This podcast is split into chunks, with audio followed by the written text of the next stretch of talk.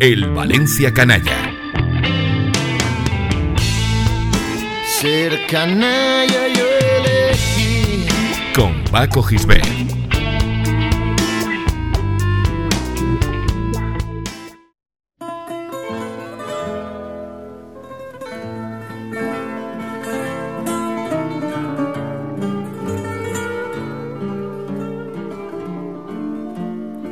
Verano de 2007.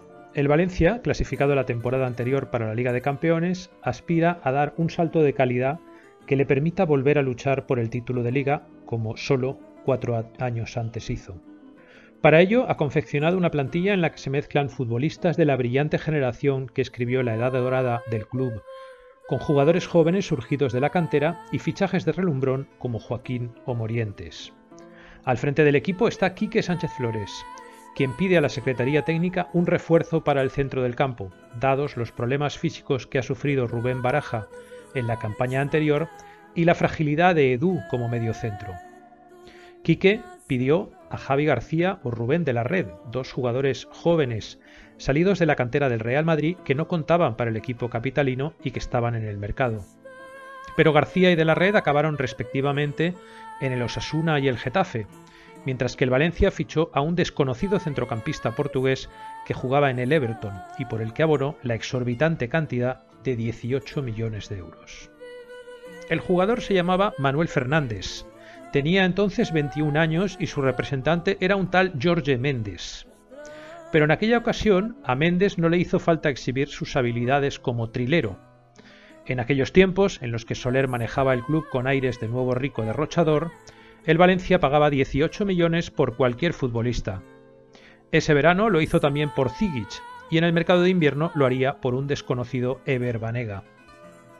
El caso es que a finales de 2007 apareció por Valencia aquel chico con pinta de secundario de una película de Spike Lee, dispuesto a confirmar las expectativas que en Portugal había levantado. Fernández, sin embargo, parece agradar al técnico y comienza a ser un habitual en las alineaciones del primer equipo. Pero en octubre de aquel año, Quique es despedido, pese a que el Valencia está en puestos de Champions, y en su lugar el club contrata a Ronald Koeman para sustituirlo. Koeman merece un capítulo aparte de nuestro programa, por lo que lo dejaremos ahora tomando una copa en el bar del Hotel Westin y seguiremos con la historia del pobre Manuel. Resultó que el técnico holandés no confió en Fernández, que desapareció del equipo, y pidió refuerzos en el mercado de invierno que apuntalaran la posición en la que jugaba el portugués. Y este, que ya había hecho migas con Miguel Brito, su compatriota que jugaba de lateral derecho por el día y de atacante por la noche, comenzó a dejarse ver por los bares de la ciudad con total impunidad. Fernández, junto al clan luso que formaban entre otros Miguel y su hermano, frecuentaba las ánimas o el café cantante, lugares en los que te los podías encontrar fácilmente un jueves por la noche. Uno de esos jueves, en enero de 2008, la fiesta acabó con una pelea callejera en plena calzada de Conde Salvatierra, a las 5 de la mañana, después de que un cliente de la discoteca Café Cantante acusara al grupo de robarle un reloj de lujo. Los escarceos dentro del local acabaron con el clásico A mí no me, me lo dices en la calle, que empujó a todos hacia una batalla viaria que solventó la policía. Aunque los agentes de la autoridad también recibieron de rebote. Manuel Fernández fue acusado de agresión a dos agentes y conducido al calabozo, del que salió a mediodía del día siguiente. Esa misma tarde, Fernández fue cedido de nuevo al Everton hasta el final de aquella temporada. En los Toffees, Manuel juega 14 partidos, 12 ellos de liga, y coincide con otro personaje que años más tarde estaría ligado al Valencia, Phil Neville. También ayuda a conseguir la clasificación para la Copa de la UEFA del año siguiente al equipo de Liverpool. En junio vuelve al Valencia, dispuesto a empezar de cero, entre otras cosas porque durante el medio año de sucesión el club ha entrado en combustión espontánea gracias a los destarifos de Juan Soler. Al comienzo de la nueva temporada se pone en manos de Unai Emery, quien deposita su confianza en él pese a que el futbolista retoma sus viejos hábitos nocturnos. Pero ya se sabe que el técnico, al técnico de Ondarribia la noche le confundía de tal manera que llegaba a alinear jugadores con resaca muchas jornadas. El caso es que Fernández se hace hueco en las alineaciones e incluso llega a marcar seis goles, la mayoría de ellos en disparos desde fuera del área. Pero entonces llega el partido del Getafe. el encuentro que marcaría el destino de Manuel Fernández.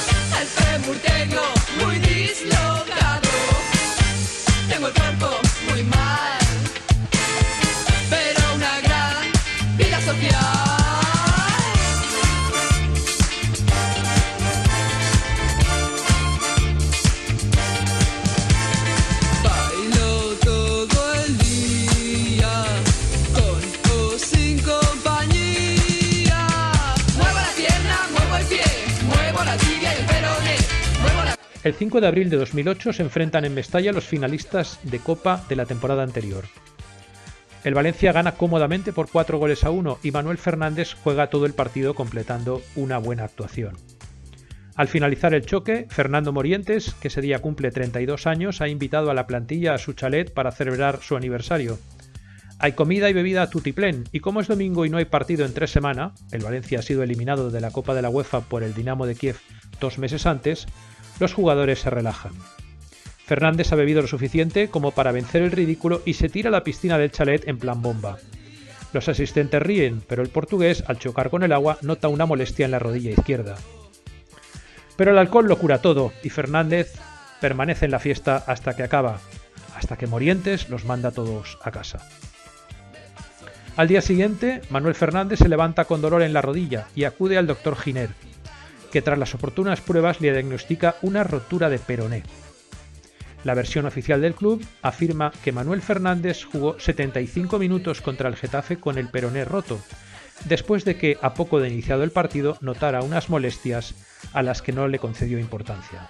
La noticia conmociona al mundo del fútbol, que considera a Fernández un superhéroe, dotado de una potente arma, su peroné mágico, que resiste cualquier ataque exterior sin desfallecer.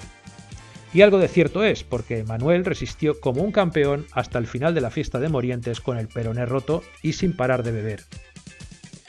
Todavía estuvo un año y medio en el Valencia, se recuperó de la lesión y volvió al equipo, pero nunca alcanzó el nivel de la temporada 2008-2009, que tampoco fue para tanto. Dentro del campo, porque seguía en plena forma, aunque no protagonizó ningún incidente demasiado estridente en esos años. En el mercado de invierno de 2010, dada su escasa participación en el equipo, pidió salir cedido e incluso llegó a pasar el reconocimiento médico con el Inter. Pero el club milanés lo rechazó por problemas físicos. Igual es que no encontró su peroné mágico. Se marchó al Besiktas cedido y el conjunto turco acabó comprándolo en propiedad ese verano por 16 millones menos de lo que le había costado al Valencia en su día. Desde entonces solo nos acordamos de Manuel Fernández de vez en cuando, el día que nos sorprende en algún partido de la Europa League, con el Lokomotiv o con el Krasnodar, jugando como si valiera todavía 18 millones de euros.